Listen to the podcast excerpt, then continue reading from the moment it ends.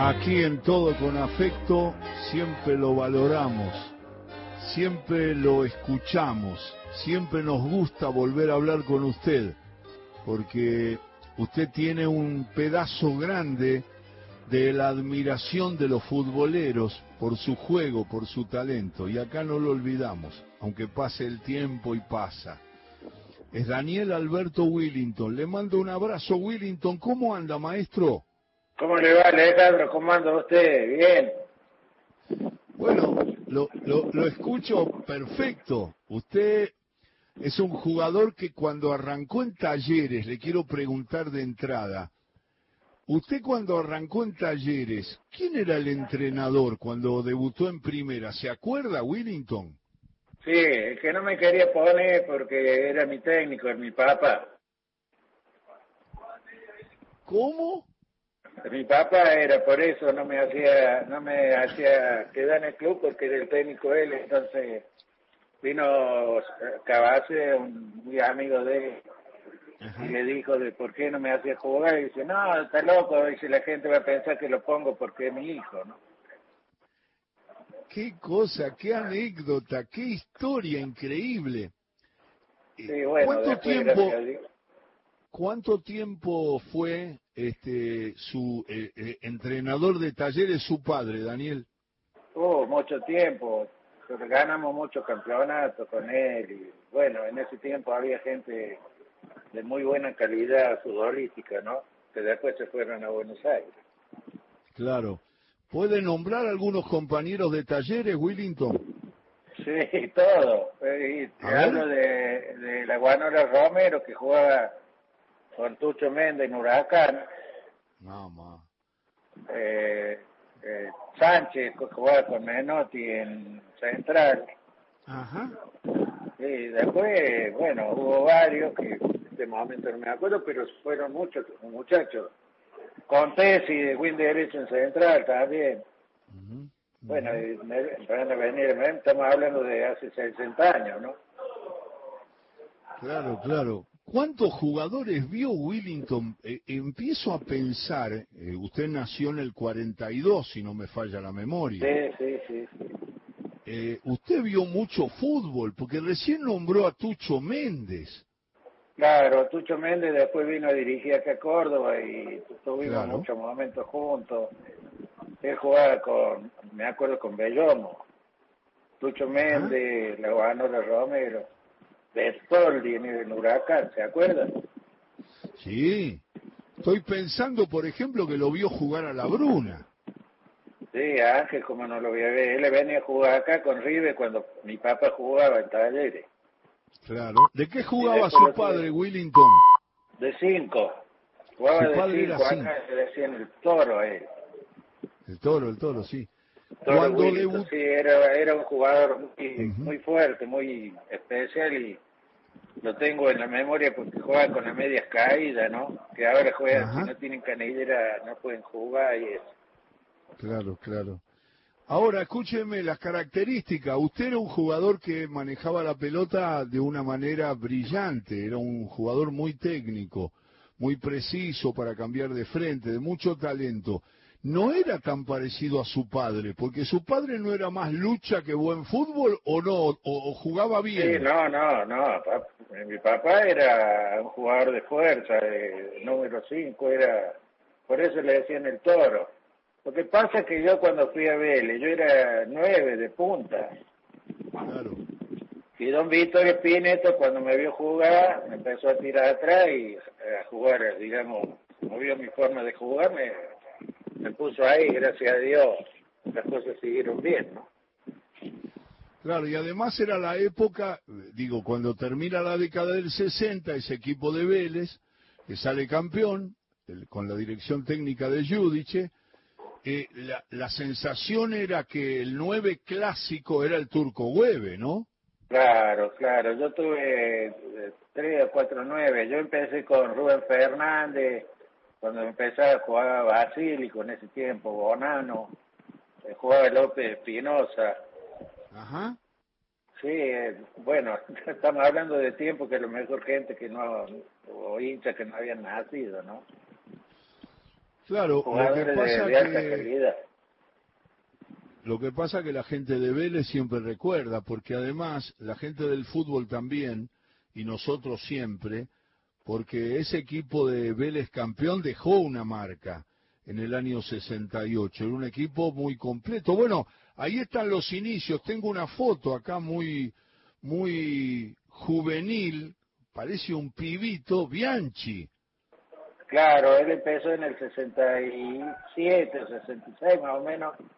Me acuerdo que lo ten- sabía tener Pineto, él y yo, bueno, había íbamos con él a ver la división inferior y, y yo le decía, yo le decía viejo a don Vittorio y estaba también el Turco Hueve que empezó también en esos tiempos y yo le decía que esos chicos estaban para jugar en primera y él me decía, "¿Y ¿con vos qué hago? Le digo, yo me voy a pasear a Córdoba. Es la voz de Daniel Willington. Daniel, usted nació en Santa Fe, ¿no? Pues le dicen el cordobés, pero yo tengo Santa Fe 1 de septiembre del 42, ¿estoy bien? Sí, sí, sí. A los cuatro años yo me vine a Córdoba porque mi padre jugaba en Santa Fe y Talleres lo compró, entonces nos vinimos para acá. Yo tenía cuatro años. Dígame algo de Pichino Carone como jugador. Como jugador todavía no he visto un pícaro como ese. Él no tenía ¿Cuánto? condiciones físicas, nada, pero dentro de la cancha era una audaz. Eh, bueno, así eh, se sabe como goleador que era. eh, le hizo goles espe- espectaculares a, a cualquier, a Roma, a Madeo, todo eso, ¿no? Sí, sí. Eh, Juan, yo le vi algunos goles de Rabona, le vi a Carone, Daniel. Sí, de taco, otra vez, un día jugamos con Platense, creo, y no me acuerdo cómo se llama el, el arquero, y estaba haciendo la pica para patria, y vino de abajo y le hizo una chilenita y le hizo el gol, y lo corrieron a todo el sur, y chino, lo querían matar. Esas charlas futboleras que nosotros disfrutamos Topi- mucho Topini son... puede haber sido, Topini, Topini era. Le iba a Topini, el arquero de Platense, creo que era. muy buen arquero se la sacó. Bueno, Sí. no hay mucha gente que sabe, usted me va a decir si fue verdad o no, yo creo que sí, no sé si se enteró, pero cuando Vélez jugó un amistoso con el Santos, Pelé declaró al final del partido que usted era el mejor jugador del mundo. Sí, porque era amigo mío.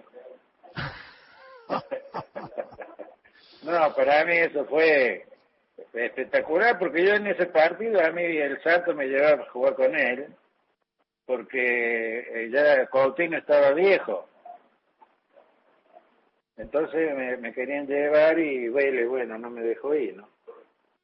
¿Qué jugador nombró?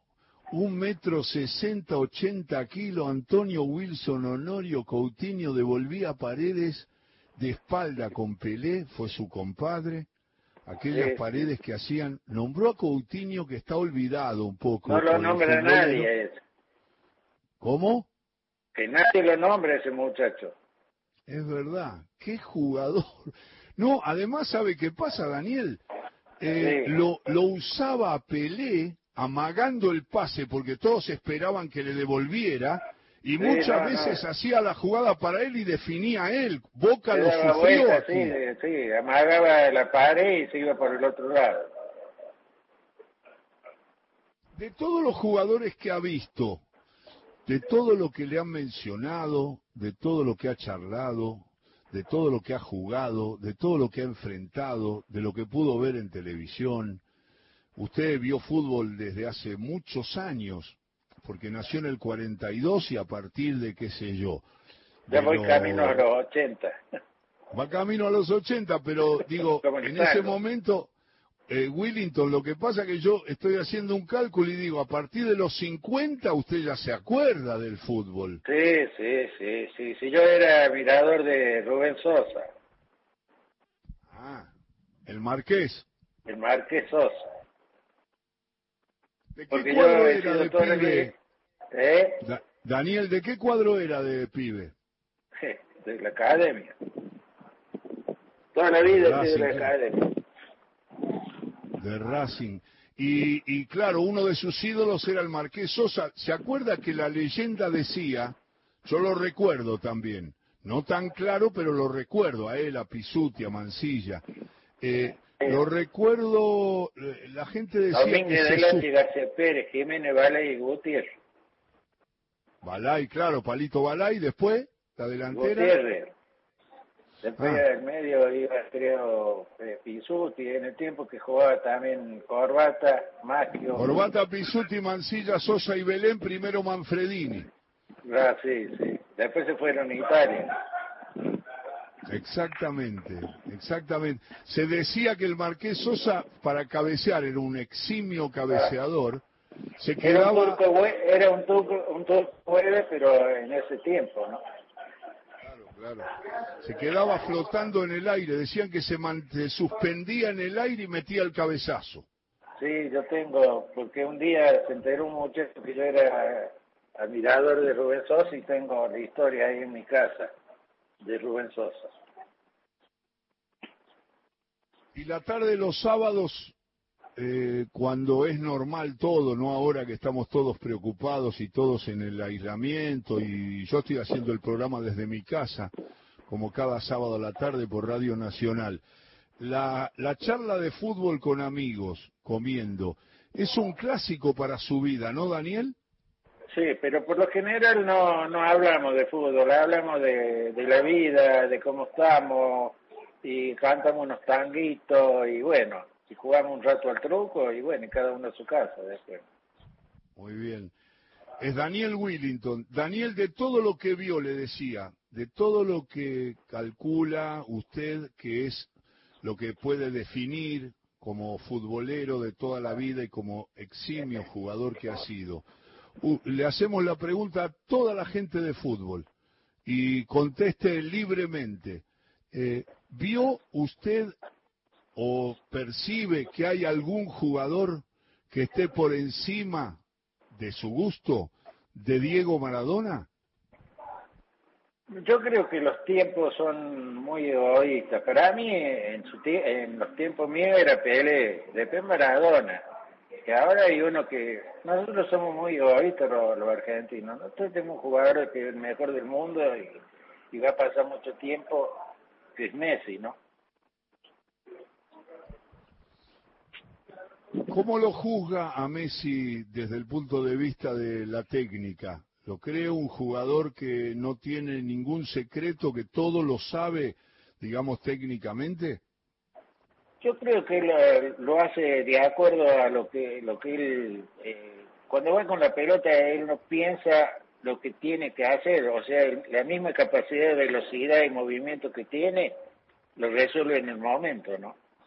Claro, sí. El otro día una, un admirador suyo, un futbolero amigo, Hugo, me decía, descubrí que ahora Messi no hace la gambeta cortando la pelota, en el movimiento de la velocidad, en ahí, ese ahí movimiento, donde, donde quedan parando todos. Eso. Pero usted tiene una admiración especial por un jugador que mi amigo siempre dice, habla con Willington, vas a ver lo que te dice del profesor Javier Pastore. Ah, sí, ese, ese tipo tiene tres jugadas antes de llegar la pelota a él, ya sabe a quién dársela, a quién tiene que pasar, y es un, un eh, pensador, como se puede decir, no sé qué. Cuando él viene la pelota hacia él, ya sabe lo que tiene que hacer. Qué técnica además de Pastore, ¿no? Sí, desgraciadamente lo, me gustaba verlo, pero no juega, estaba en la Roma, ahora no creo que se haya ido a otro club, ¿no?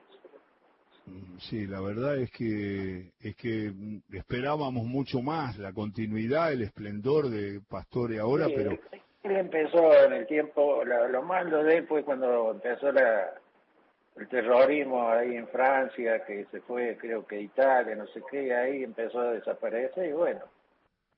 Pero para mí era un jugador extraordinario, de los últimos tiempos, ¿no? Uh. En la voz de Daniel Willington. ¿Qué técnico recuerda, si yo le digo eh, eh, dos, dos preguntas? La primera es sobre el técnico. Le digo, dos o tres técnicos que haya tenido en su trayectoria cordobesa, a ver si usted me puede definir algunos de los técnicos que sobresalieron en sus instrucciones o en el acompañamiento que le hicieron. Bueno, para mí primero fue mi viejo que siempre fui el peor para él, porque yo hacía dos o tres goles en los partidos y me decía que no me la creyera porque tenía 16 años, 17. Y después en Buenos Aires, Renato Cesarini y Vittorio Fineto. Claro. Eh, y la otra es, si yo lo llevo a la infancia y le digo, no cierre los ojos y no razone, solamente diga lo que le aparece. Si yo le digo, infancia fútbol, ¿qué le aparece primero? ¿Un compañero jugando en la calle? Eh, ¿Su viejo? Eh, ¿Imágenes de Racing? ¿Un ídolo? ¿Qué, qué, ¿Qué imágenes le aparecen primero cuando le digo a Willington fútbol infancia? Bueno, la, infancia, la que viví yo, es una infancia humilde, eh, que te conté siempre, eh, no nací en cuna de oro, pero lo que me recuerdo que podría haber sido para mí el sumo fue cuando vino Omar Sibori a mi casa en un Mercedes blanco, yo tenía 17 años, 16 para llevarme la Juventus y mi mamá se largó a llorar y por eso no me fui, ¿no? Uy, la imagen de Sibori llegando a su casa, que fue uno de los jugadores más extraordinarios de Argentina, ¿no? Sí, sí, sí, Aparte la persona. Uy, qué bárbaro. ¿Y cómo habrá sido que mi, o sea, cuando yo termino mi carrera futbolística en el 79 en Vélez, mi técnico era Omar Sibori. Uy, mire usted, ¿se retira con Sibori de entrenador? Sí, sí, en Vélez, el año 79. Qué cosa, qué, qué recuerdos, ¿no? Porque además Sibori está considerado por todos, todos los que hemos estudiado fútbol, aunque hayamos nacido mucho después, sabemos que Sibori fue uno de los jugadores más extraordinarios que tiene la historia del fútbol, ¿no? Sí, sí era, era una, era un jugador, yo lo veía así, un estilo, no no vamos a hablar, porque en el tiempo nuestro se jugaba diferente, más lento, pero era lento en, en parte como Maradona, y Maradona más rápido, ¿no es cierto? Claro, claro, claro, en ese tiempo, claro. Claro, en ese tiempo el cabezón le hacía un caño cortito, así como tenía, era bajito, así como, como Armando. Claro, claro, era bajo, sí, sí, sí, el cabezón Sibori era, era bajo de estatura, sí. Sí, había un jugador que era muy, muy similar a, a, a Sibori, que jugaba en estudiante, en ese tiempo nosotros jugábamos en el juvenil porque el Duchini nos había llevado y había un jugador que se llamaba Desiderio. Sí, sí. Y tenía un estilo a, a Omar Sibori. Bueno, en ese tiempo estábamos con el Toscano Rendo, Desiderio, Lenia, en, en el Juvenil, ¿no? En la Olimpia del 60. Sí, yo recuerdo, ustedes por ejemplo tenían un jugador, el otro día estaba hablando con el Chivo Pavoni, Ah, y me, le digo, a mí me fue bastante bien con los punteros, pero había uno que no es tan nombrado, que me complicaba porque me sacaba 20 centímetros y me metía el centro, y era Luna. ah, qué win, qué win. Con, con, ¿Sabe bueno, que con- me lo marcó? Daniel me lo marcó como uno de los problemas. Dice, yo lo marcaba, lo seguía. Hasta Houseman me daba un tiempo para tirarme, y aunque me Claro, costaba. porque Y... era diferente. Luna no era habilidoso, sino era tiempista. El tiempista es como el, el dos, que sabe cuándo va a salir cabeza, y este sabía cómo tirar la pelota larga y ganarle para el centro, ¿no? Y enseguida dice, me sacaba el centro, me contaba el chivo pavón y Sí, me bueno, mataba. y ahí entraba, entraba el turco Hueve, que era como si, qué sé yo, se levantaba y tenía el cogote largo, era un latigazo cuando cabeceaba. ¿Le vio la, la, intuición goleadora a Bianchi cuando jugaba con ustedes y era muy joven, eh, Daniel? No, sí, sí, tenía, sí, sí, por eso en la división inferior y cuando él estaba, que yo lo vi a ver, también tenía las mismas condiciones. O sea, y siempre fue un jugador, digamos, eh, dentro del área muy, digamos, aprovechador en las circunstancias de que estaba esperando la, falla del defensor y bueno, estaba él, ¿no? Por eso están los, los nueve. En nombre de todos los futboleros le quiero decir que siempre lo recordamos, por eso lo llamamos. Gracias por aceptar siempre el convite de la charla y siempre valoramos mucho lo que usted ha dado en el fútbol. Y lo que yo siempre me recuerdo de su papá. Qué bueno, sí, ya me lo dijo la otra vez que charlamos. Sí, el, otro día, la chica cuando me hablaba, yo creía que era él, pero vos sos más joven. Claro, claro, claro. Y Mi papá falleció hace años. Y tiene nombre. Sí, falleció hace años, papá, en el 95. Sí, Pero... me acuerdo de, de Korbaski, ¿cómo era que se llamaba el otro periodista? Eh, Fontana Rosa. Carlos Fontana Rosa, la polémica en el fútbol. Claro, claro, yo me acuerdo de todo eso porque lo veía, ¿no? Pero... Claro, y, con Julio Ricardo, eh, eh, mi papá comentaba y Julio relataba las terceras divisiones. Era la tercera. Bueno, yo, yo cuando fui a Huracán en el 73, yo jugaba en la, tercera. Y a veces la gente iba temprano a verme jugar con los chicos, a mí, porque yo en la primera estaba Babington, estaba Brindis, pero también tuve unos partidos ahí. El equipo de Menotti era, ¿no? Claro, sí, el flaco me llevó a mí junto con Oscar. ¿Con Oscar? El flaco, había, debutado en el 62 conmigo en la selección. Claro. Escúcheme, con Oscar, ¿a quién se refería cuando dijo Oscar, eh, Willington? Oscar es el único Oscar que hay en Buenos Aires, Oscar Ringo Bonavena. Qué grande, Bonavena. El, recu el recuerdo de Bonavena, que fue muy amigo suyo, ¿no? Muy, muy amigo mío, una persona muy especial, que la gente se cree que era de una forma como lo creía yo y cuando lo conocí era muy diferente. Fanático de Huracán. Claro, él, fue que me, yo me iba a México de nuevo a jugar y me dijo si quería ir a Huracán y bueno, hablamos con el flaco y él le dijo que sí. Es el equipo que en 1973 logró el campeonato con Houseman. no, en el, 73 nosotros salimos ahí segundo, tercero, no me acuerdo, y después salió campeón con... Ya no estaba yo, estaba había otros jugadores. Pero estaba el Coco Basile, estaba el Russo, estaba Balay, estaba Brindisi, Babington. El que no estaba era Houseman, estaba Marco de Win derecho Claro. Le agradezco en el alma la charla como siempre y estamos en contacto, Daniel, y acá los futboleros ya están escribiendo y están comunicándose con Radio Nacional para agradecer que se escuche la voz de un hombre que ha hecho del fútbol eh, esa cosa talentosa, eh, técnica, que pasan los años, y será más lento antes, ahora más rápido, los sistemas sí, pero no, no tan no tan clásico como era el lento eh claro claro. Pero pero la técnica siempre hace la diferencia Daniel. Me da la impresión a mí siempre. ahora no a los chicos tiene miedo de pasar un jugador ah sí eso es así. Le mando un abrazo enorme, gracias y un saludo a su gente, Willington. Bueno, ah, me alegro de y le agradezco de que se hayan acordado de mí y un abrazo grande para toda la gente de Vélez y para todos los argentinos que nos cuidemos, a ver si podemos salir adelante de esta porquería que no toca. Un abrazo grandote, maestro. Adiós. Que ande bien, cuídense.